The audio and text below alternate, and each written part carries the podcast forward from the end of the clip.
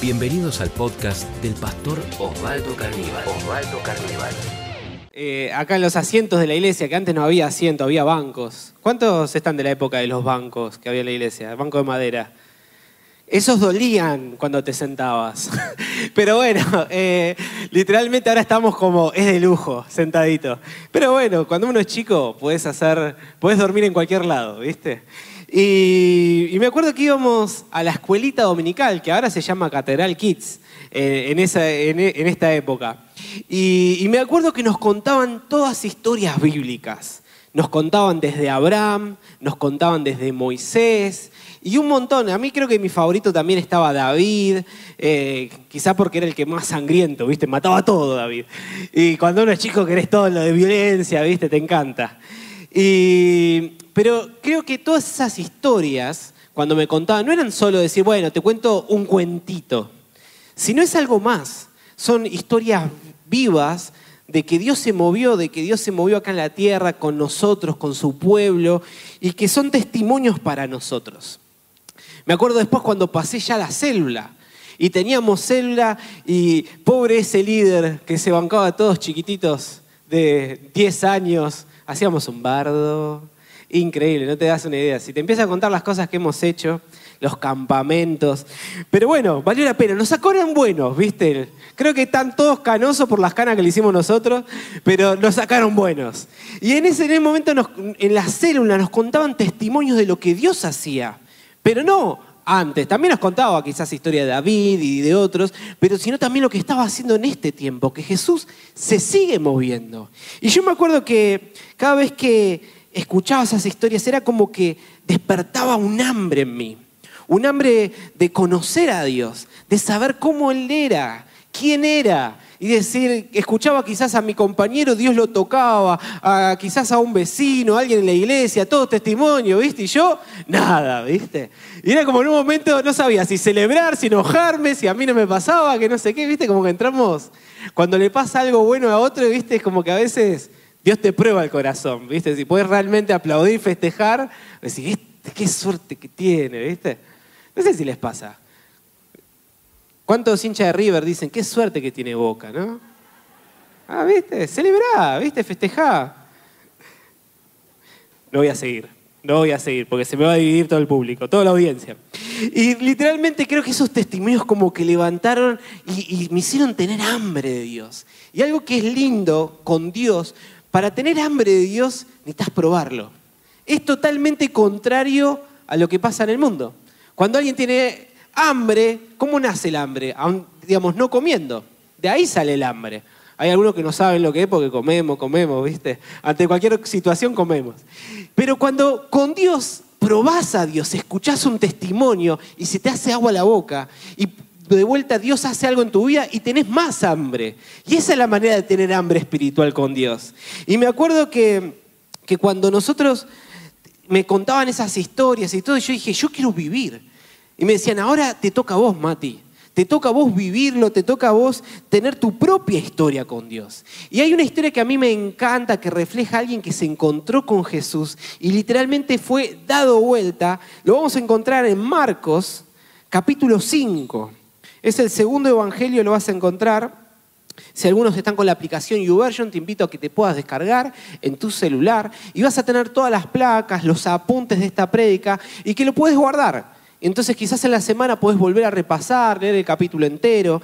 Y esta historia de Marcos, capítulo 5, tiene como título La liberación de un endemoniado. Y yo más o menos le voy a contar la historia. Había un joven que le decían el joven Gadareno y que dice que estaba endemoniado, tenía un espíritu que estaba adentro. A veces decís, pasa en la vida, pasa en TNT, ¿no? Pero sí pasa, que hay gente que, digamos, el diablo está. Y, y este hombre estaba poseído por un demonio. Y Jesús llega a ese lugar y lo ve de lejos. Y dice que ese hombre vivía en las tumbas. No sé si vos te quejás del mono ambiente donde vivís, imagínate vivir en las tumbas. O sea, ahí sí te la regalo. Y dice que este hombre estaba tan mal, tan loco, que lo quisieron atar con cadenas Y dice que el hombre se las rompía. Imagínate romper las cadenas con sus propias manos. Increíble. Y no lo podían atar. Dice que se cortaba, se lastimaba y vivía ahí en las tumbas. Y al verlo a Jesús, Jesús echa fuera en el instante los demonios. Y los demonios instantáneamente salen corriendo al encuentro de Jesús y se postran. Y dice, ¿qué tenés en contra nuestro? Y Jesús solo tenía un objetivo, de hacerlo libre a ese hombre. Entonces sigue la conversación y vamos a adelantar un poquito para no tomar más tiempo. Y dice que el hombre es liberado y el, pueblo entero se entera y vienen todos a ver qué había pasado. Cuando llegan a ver, dice que todos se asustaron. Es loco, porque la gente se asustó de ver al hombre que andaba desnudo, que andaba con cadenas, lastimado, dice que estaba sentado en su sano juicio. Yo estaría contento, estaría todo lo contrario, no asustado. Y en ese momento lo echan a Jesús. O sea, estamos todos locos. Literalmente, lo echaron a Jesús. Le dijeron que se vaya. Entonces en ese momento Jesús se va, sube a la barca, dice que este hombre, este joven, se quiere ir con Jesús. Y ahora también viene algo muy irónico, ¿no? Porque, digamos, todos somos seguidores de Jesús. ¿Cuántos hay seguidores de Jesús?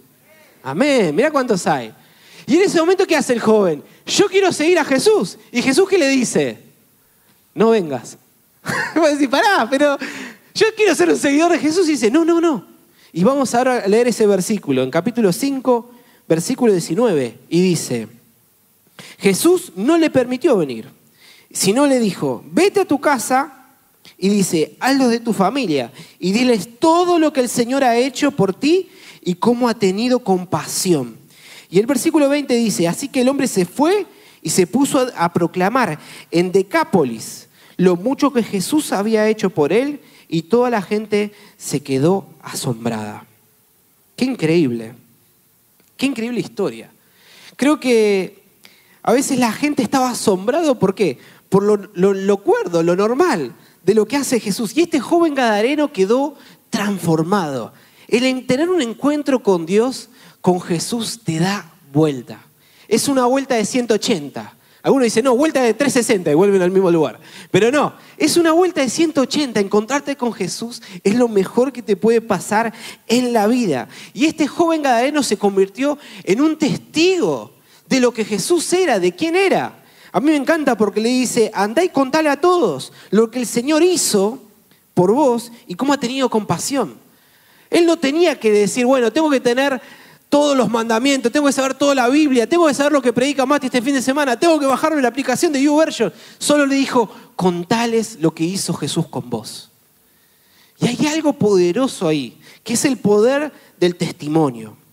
Y es interesante porque la Biblia, en el Antiguo Testamento, fue escrita en hebreo y en arameo, tenemos secciones, y en el Nuevo Testamento gran parte fue escrita en griego. Y cuando sacamos del griego la palabra testigo también se puede traducir como mártir. Es la misma palabra. Es alguien que fue marcado por Jesús y ya no puede volver atrás. Ya no podemos volver atrás. Yo me acuerdo cuando yo me convertí y ya no pude volver atrás. Ya cuando conocí que Él era real, listo. Ya no, no podía concebir una realidad sin Él. Y creo que vamos a hacer hoy un énfasis en cuanto al poder del testimonio. Y Vamos a decir en punto uno, el testimonio es la respuesta por probar a Dios en medio de una situación extrema. Y a veces nos preguntamos, ¿cómo se producen los testimonios? ¿Cómo puede ser que de repente aparezcan testimonios? Creo que eh, tener un encuentro con Jesús, ahí es donde nacen los testimonios. Cuando podemos encontrarnos con Él, es ahí donde aparecen. Es, y se trata de que nosotros podamos confiar en Jesús. Más allá de lo que quizás está pasando alrededor nuestro, que tengamos esa plena confianza en Jesús. Y a veces, quizás es bueno, ¿no? Como eh, a mí me encanta porque a veces tratamos de justificar las cosas, siempre tratamos de entender todo. No sé cuántos conocen amigos o parientes, para no decir sí mismo, que dicen, intentan razonar todo, justifica todo. De repente llueve, dice, se casa una vieja. ¿Viste? Como decir, no, pero pará, ¿qué tiene que ver la vieja con la lluvia? ¿Viste? Pobre vieja, déjala casarse en paz. No sé si conocen, ¿conocen? Que tienen todas frases armadas para cualquier dicho, hecho, acontecimiento, hay una frase, ¿viste?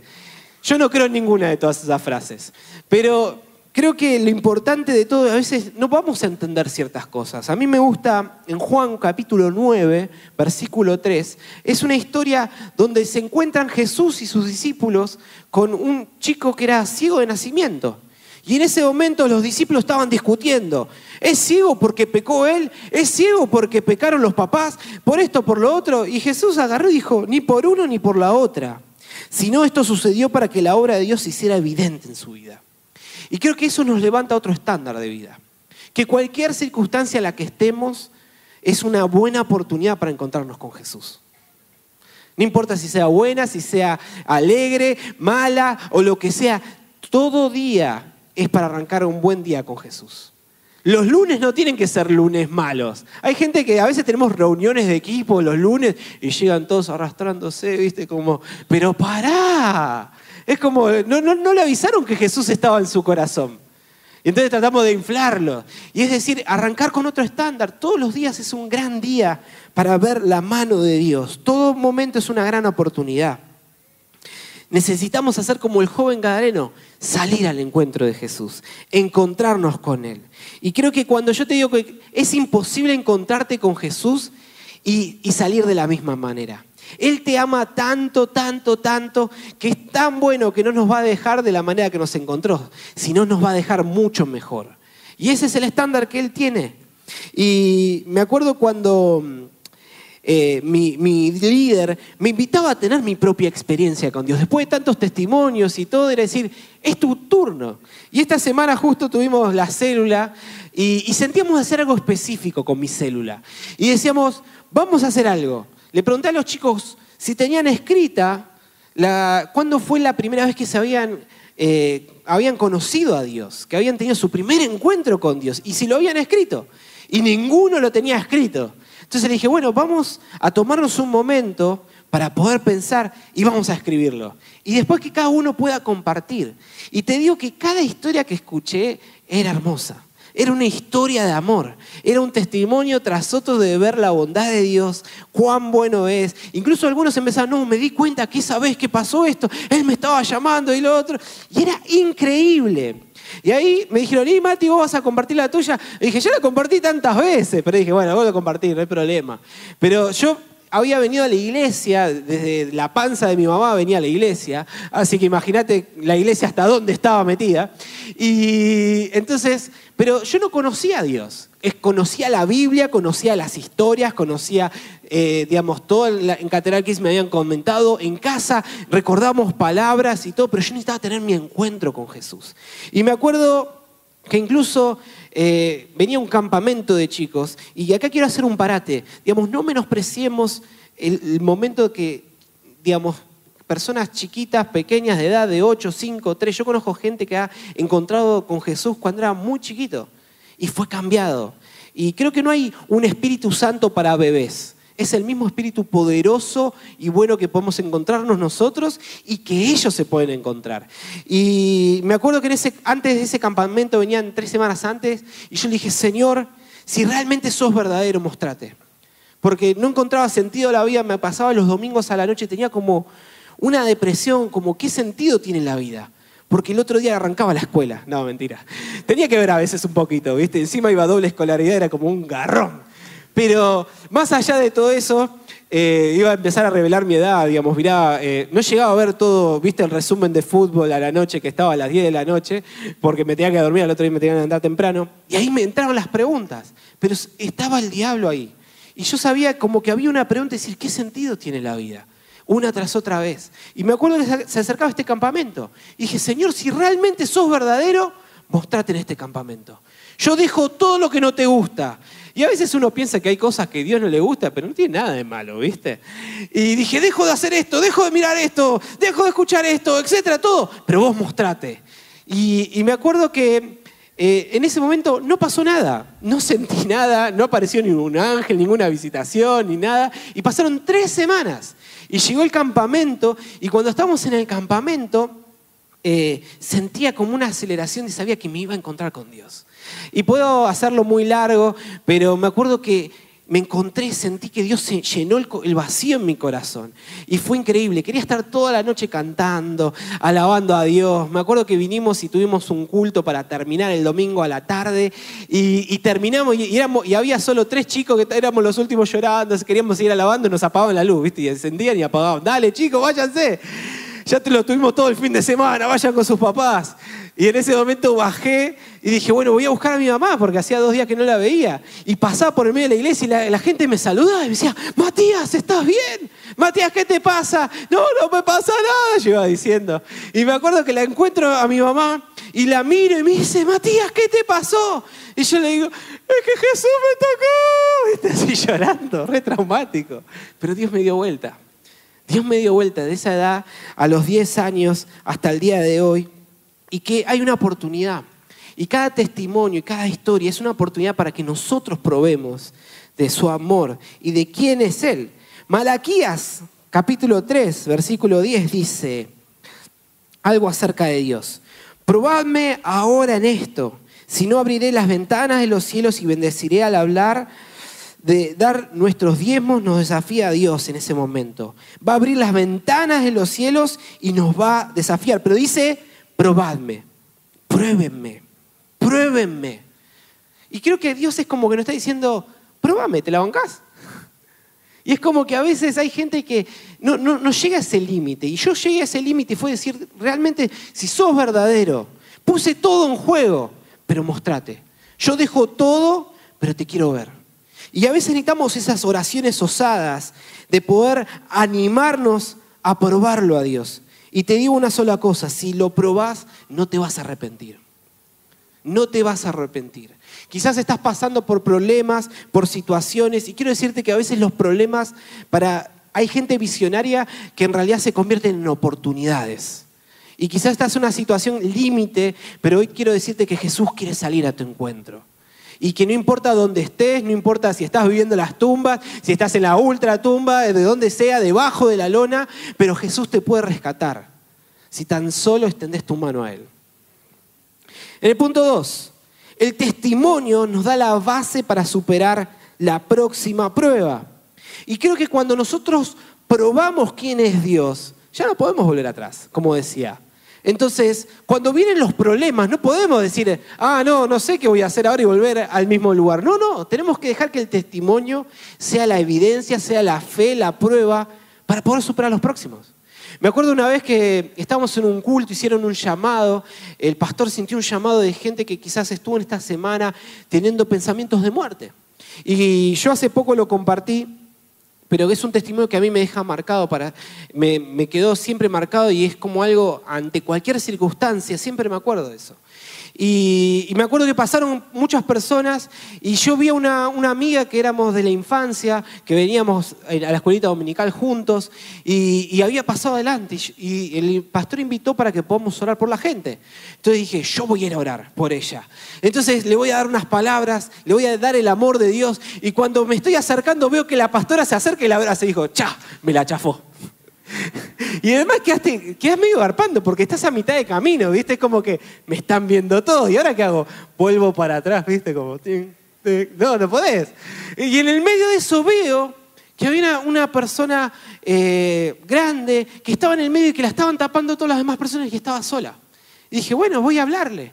Y en ese momento empezamos a hablar, me comentó lo que le estaba pasando y demás y todo. Y, en un momento le pregunto si tenía una enfermedad, algo que podamos ahora. Sentía que Dios quería hacer algo. Y me dijo que le estaba costando venir a la iglesia porque le dolían los pies. Y, y no podía venir siempre a la iglesia. Y dije, vamos a orar por vos, Dios va a hacer un milagro. Y me acordaba de un testimonio de hace dos años atrás que habíamos visto una pierna crecer. Y, fue muy loco porque lo, maravilloso de eso no fue ver el milagro, sino ver la cara de esa chica. Ver cómo lloraba y veía que había probado la bondad de Dios. Y para mí fue un testimonio, siempre me lo guardaba como en la pantalla mi celular diciendo, esto es lo que hace Dios. Y en el Antiguo Testamento la palabra testimonio tiene como significado, hazlo otra vez. Y cuando la palabra hacerlo otra vez es que Dios lo quiere volver a hacer. Y ese es lo poderoso de los testimonios. Entonces en ese momento yo dije, sentí de Dios que, tenía una pierna más corta que la otra y dije, ¿tenés una pierna más corta que la otra y por eso te duele? Y me dijo, sí, sí, tengo. Entonces en ese momento la, invité a sentarse y agarré las piernas y empezamos a orar. Y al momento que empecé a orar, empecé a sentir, dijo, vos estás haciendo e-", una voz diciéndome, vos estás haciendo esto para lucirte, para, ah, mirá, el ungido. Y sabés que en ese momento me olvidé toda la Biblia, cualquier versículo bíblico, todo lo que había aprendido en la escuela de vida, todo lo que había predicado el pastor el fin de semana, nada me acordaba, nada. Y es más, en un momento abro los ojos, relojeo a ver si podía llamar a alguien, ¿viste? ¡Ayuda! Y no había nadie. Esos momentos son momentos difíciles. Pero en ese momento me acordé la imagen. Me acordé y dije, Señor, vos lo hiciste una vez. Y yo sé que vos sos bueno. Y esto no lo hacemos por mí. Es porque ella necesita ver y probar de tu bondad.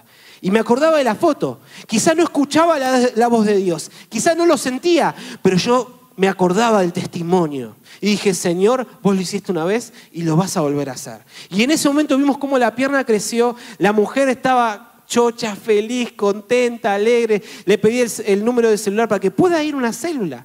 Si no está yendo una célula, un grupo pequeño, quiero invitarte a que puedas sumarte a un grupo pequeño. Ahí no tenés por qué caminar solo. Y, y, literalmente le dije, dame tu número, queremos orar por vos, queremos acompañarte, que puedas ir a una célula. Y dijo, no me acuerdo mi número, espera que lo tengo anotado atrás. Y se fue caminando y volvió chocha. Pero dijo, no me duele nada. Y fue todo para la gloria de Dios. Y fue todo gracias a Jesús.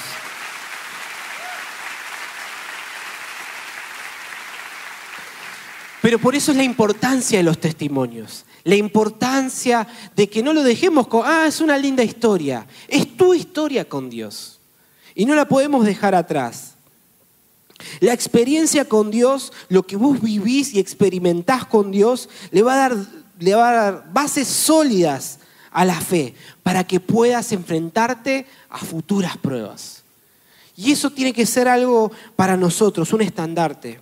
Constantemente en la Biblia vas a encontrar, incluso en el Antiguo Testamento, en el Nuevo Testamento, que Dios le dice, recuerden, recuerden, tengan las historias, tengan los testimonios. Porque no se trata de historias, se trata de quiénes somos nosotros. Es de tu identidad, de que vos sos una hija de Dios, un hijo de Dios, y que Dios nunca te va a dejar de garpe. Nunca. Eso es Matías capítulo 1, versículo 5. No, mentira. Pero Dios me dio esa palabra una vez. Y me dijo, Matías, nunca te voy a dejar de garpe. Y dije, Señor, tan lunfardo tenés que hablar. Pero sí era para que lo entienda. Nunca me iba a dejar solo. No importa la circunstancia, Él va a respaldar a sus hijos. Y quiero decirte, no importa lo que estés atravesando, no importa lo que, eh, lo que estés pasando, Dios está ahí para vos. Dios tiene tu espalda. Él te cubre la espalda. Y si Dios estuvo ayer con vos, hoy va a volver a estar.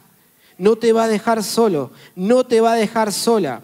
Y a veces es fácil decirlo, ¿no? Como decir, Dios estuvo conmigo ayer y volverá a estarlo en este momento. Pero cuando estás en el medio de la prueba es difícil, ¿viste? Me acuerdo eh, allá hace un año que estamos eh, en un nuevo departamento alquilando, pero ¿sabés lo que nos costó? Como ocho meses buscando un lugar para alquilar. Y teníamos que salir donde estábamos. Y al principio era, Señor, yo creo en vos, ¿viste? Sí, vamos. Y de repente íbamos a ver un lugar y la foto estaba más o menos, ¿viste? ¿Viste? Cuando dice, no, tenés que probarlo para ver si te gusta una comida. Bueno, dijimos, bueno, vamos a verlo. Hoy vamos a verlo, salíamos deprimidos con mi esposa. Íbamos a ver uno, dos, tres. Y decimos, Dios, ¿dónde estás? Y empieza, ¿viste? Como a levantarse la ansiedad. Pero en ese momento era, Señor, sabemos que vos cubrís nuestra espalda.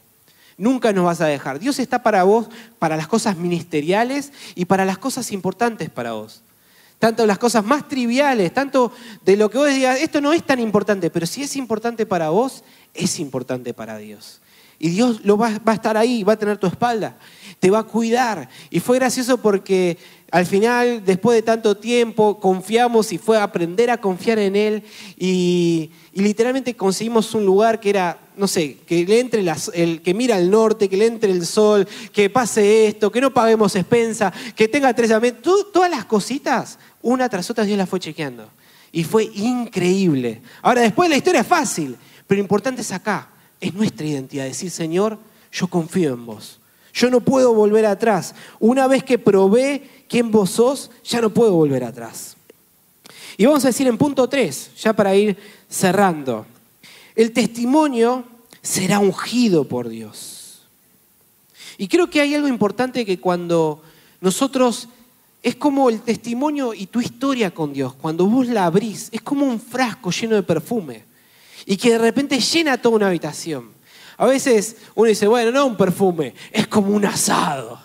Que de repente decís, ese bendito vecino que hace asado y me entra el olor a humo, le tiraría una tira de asado para que me la haga, ¿viste?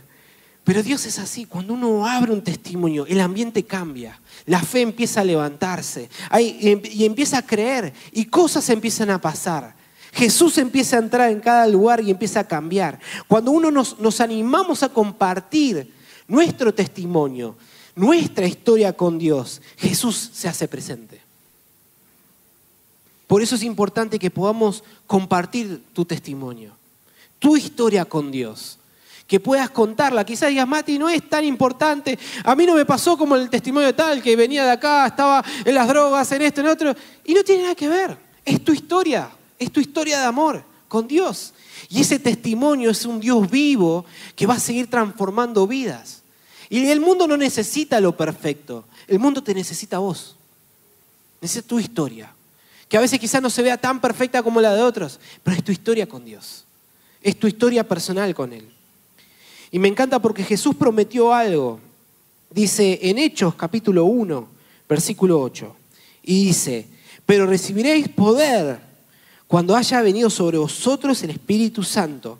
Y me seréis testigos en Jerusalén, en toda Judea, en Samaria, y dice hasta lo último de la tierra.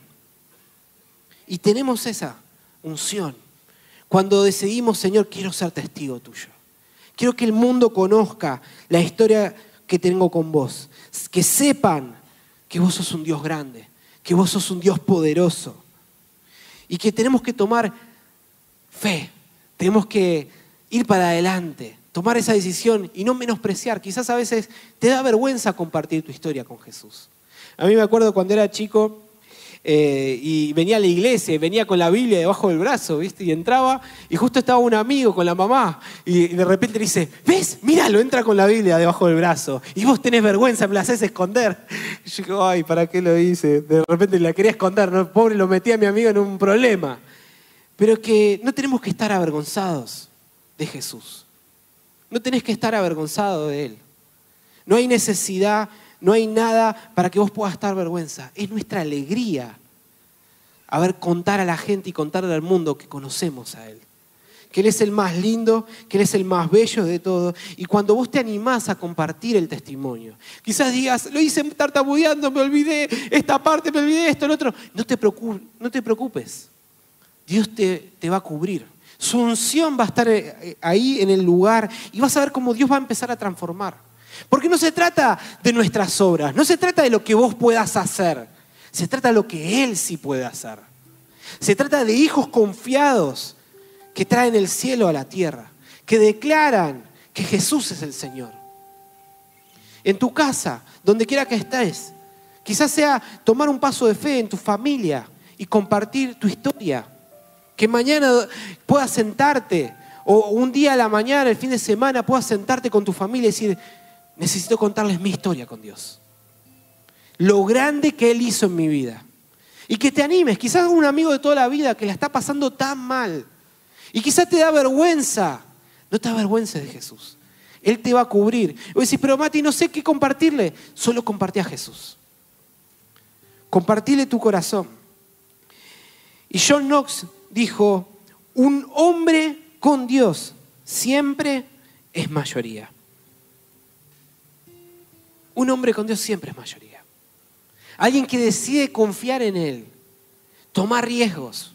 A mí siempre me encanta la historia de, Pedro y cuando Jesús estaba sobre las aguas. Y estaban todos los discípulos y Pedro le dice a Jesús, le dice a Jesús, si sos vos mandame, envíame. Y Jesús lo invita a caminar sobre las aguas. Y Pedro no lo pensó, bueno, físicamente, no sé si el agua, que no sé qué, creyó y se lanzó. Y quiero decirte que Jesús no está en el bote, no está en la barca. Jesús está sobre las aguas. Y te está invitando a que puedas caminar sobre las aguas. Yo siempre estaba como, ah, no, pero Pedro dudó, ¿qué? Siempre descalificándolo. Pero me, ¿sabes qué me di cuenta? Que era uno de los cobardes, como los otros discípulos que estaban en la barca. Yo prefiero salir, saltar, hundirme, quizás decir, uh, tuve un poco de miedo. Pero ahí va a estar Jesús para rescatarte, abrazarte y para que vuelvas caminando con Él sobre las aguas. No sé lo que sea la circunstancia en la que estás, los sueños. Sé que hay gente que ha dejado de soñar porque tiene miedo. Porque dijo, intenté una vez y no lo pude hacer. Volví a traer el testimonio tuyo con Jesús. Estás hecho para cumplir los sueños, que parecen inalcanzables, que no pueden ser. Estás hecho para eso. Para cosas que todavía no fueron creadas, estás hecho para eso. La otra vez hablaba con un discípulo y él me decía, no, estoy soñando con este trabajo, con esto, lo otro, y este puesto de tal compañía. Y yo le dije, escúchame, está perfecto. Y sentía a Dios decirle, vos estás hecho no para un puesto de este trabajo, vos estás hecho para una empresa que todavía no fue creado, un puesto que todavía no existe. Dios te está llamando a más. Y quiero que no vayas al lugar seguro. Animate a contar tu testimonio con Dios. Quizás digas, estés en el medio colectivo y te vas a empezar a acordar de esta historia y decís, no, Mati. Animate a pararte en el medio colectivo y contarle al mundo cuánto Jesús te ama, cuánto Jesús los ama. A mí me encanta, Juan el otro día contó un testimonio muy lindo. Vení, Juan. Que creo que fue el momento clave y es a veces animarte a contar el testimonio. Buenas noches iglesia, ¿cómo están?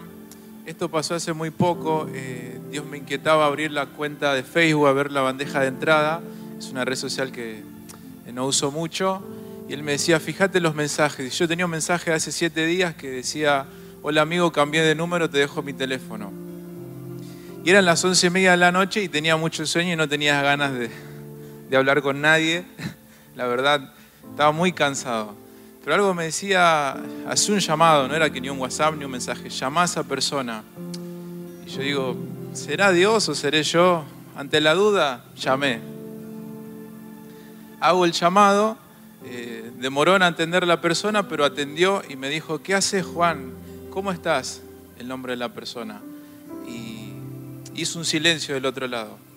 Y yo no entendía qué pasaba. Me contesta después de 15 segundos y me dice, es muy loco que me llames. ¿Qué pasó? Otro silencio de nuevo y empiezo a escuchar un llanto, desconsolado como un niño, un llanto muy, muy fuerte. Y yo no entendía nada, me quedé callado porque escuchaba el llanto nada más. Y él me dice de nuevo, es muy loco que me llames con una voz eh, quebrantada. Eh, de nuevo un silencio y me empieza a contar, Juan, estoy a kilómetros de mi casa, estoy en un hotel eh, no sé en, dónde, en, qué hotel estoy, pero estoy con la, tina llena de agua, un secador de pelo en la mano y pastillas en la otra mano. Juan me estaba por quitar la vida.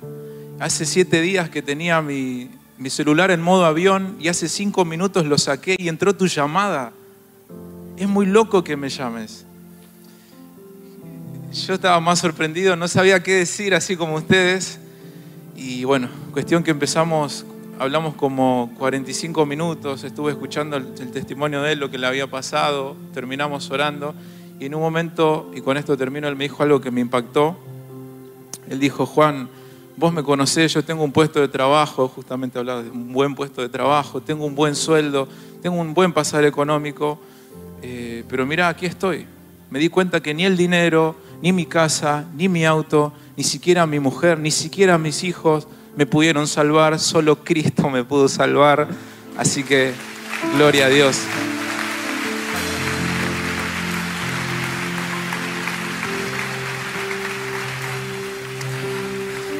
Y ya para terminar, es una gran historia, pero a veces nosotros es como, ¿será de Dios? Y preferimos confiar a nuestros miedos que confiar en Dios. Y decimos, no, no es Dios. Y a veces Dios está invitándote confía en mí, anda, tirate al, agua, yo te voy a sostener. Y me encanta porque, mm, volviendo a la historia del joven, de este joven gadareno, que Jesús no lo deja subir. Y podemos analizar, la Biblia es muy interesante, te invito a que lo puedas leer, que puedas estudiar, capacitarte. Hay muchas cosas que puedes desmenuzar, eh, cosas que pasan locas. Pero en este caso, este hombre, que Jesús no lo dejó subir, dice que Jesús se va de ahí y es echado. Y capítulos más tarde lo vas a encontrar, capítulo 7, Jesús vuelve ahí, y que es esta ciudad de Cápolis, que son 10 ciudades, y vuelve a predicar ahí. Y dice que esa vez que Jesús vuelve a predicar ahí, se empiezan a juntar miles y miles y miles de personas. Es tanta gente que Jesús tiene que, dice, hay gente que estuvo tres días y no tenía para comer. Y ahí hace otra vez el milagro de multiplicar la comida. Y yo me pregunto, ¿será posible que el lugar donde fue echado, este joven Gadareno fue contando ciudad por ciudad lo que Dios había hecho en él para prepararle el camino a Jesús? Para que el gran rey pueda volver y transformar una ciudad entera. Y a veces Dios está esperando solo personas, mujeres, hombres, jóvenes, niños, que deciden confiar en Dios y salir a contar su historia. Quizá que te animes nomás a subir una historia en Facebook, una historia en Instagram, lo que sea que sea el riesgo para vos, tomalo, pero animate a confiar en Él. Y estoy seguro que vas a preparar camino para Jesús y esta semana Dios te va a recontra mil usar. Te invito a que te puedas poner de pie, que cierres tus ojos. Siento que hoy Jesús te va a salir a tu encuentro. Hay gente que nunca tuvieron un encuentro con Dios, que no lo conocen y a medida que iba contando testimonio tras testimonio, es como que dijiste, yo quiero conocerlo a Él. Yo quiero conocer a ese Jesús. Cierren todos ahí sus ojos, que nadie esté con los ojos abiertos. Si vos sentís que necesitas conocer a ese Jesús, ese Jesús que está vivo, quiero que ahí levantes tu mano. Quizás esto para vos es un gran paso de fe y un gran riesgo. No es para mí, no es para alguien, no te va a hacer pasar adelante, pero Jesús va a ir ahí a tu encuentro. Él va a afirmar tu identidad. Si hay personas que están en este lugar, de vuelta, cierren todos sus ojos, que nadie esté caminando, son cinco minutos más. Si vos tuviste miedo de, de confesar que Jesús es el Señor, de contar tu historia con Dios, y tenías miedo, Ahí donde está, te pido que levantes tu mano. Toma el riesgo, levanta tu mano. Él no está avergonzado de vos, que no te hayas animado. Él es tan bueno, más bueno de lo que vos podés imaginarte. Solo venía a Él y confesale. Él te va a restaurar. Él es un papá amoroso que no te va a dejar solo. También sentía mientras que oraba para preparar la prédica de hoy, personas que tienen, piensan que su historia con Dios fue una historia fea, que le han fallado y han quedado afuera descalificados. Pero quiero decirte que vos tenés una historia de redención con Jesús. La sangre de Jesús te limpia, no importa cuán oscuro, no importa cuán feo, Él te va a dejar más blanco que la nieve. Solo pon en tus manos tu corazón y decirle, Señor, te lo entrego. Y deja que empiece a lavarte con su sangre. Hoy hay encuentros garantizados con Jesús. Y Él está paseándose por este lugar. Tu oración lo llama. No hay distancia, no hay kilómetros que te puedan separar de Él. Es solo un clamor que dice, papá, vení. Así que ahí donde estás, llámalo, ven Jesús. Te necesito. Sos todo para mí. Que sea tu oración sincera. Quizás sea una oración arriesgada, donde te la juegues. Y digas, Señor, necesito ver tu mano. Si sos real, te pido que aparezcas en mi vida. Toma oraciones arriesgadas. Salí del lugar de confianza. Y Dios va a salir a tu encuentro. Si este podcast fue de inspiración para tu vida, te invitamos a compartirlo en tus redes sociales. tus redes sociales. Recordá que podés seguir al pastor Osvaldo Carníbal en Instagram, Facebook y Twitter.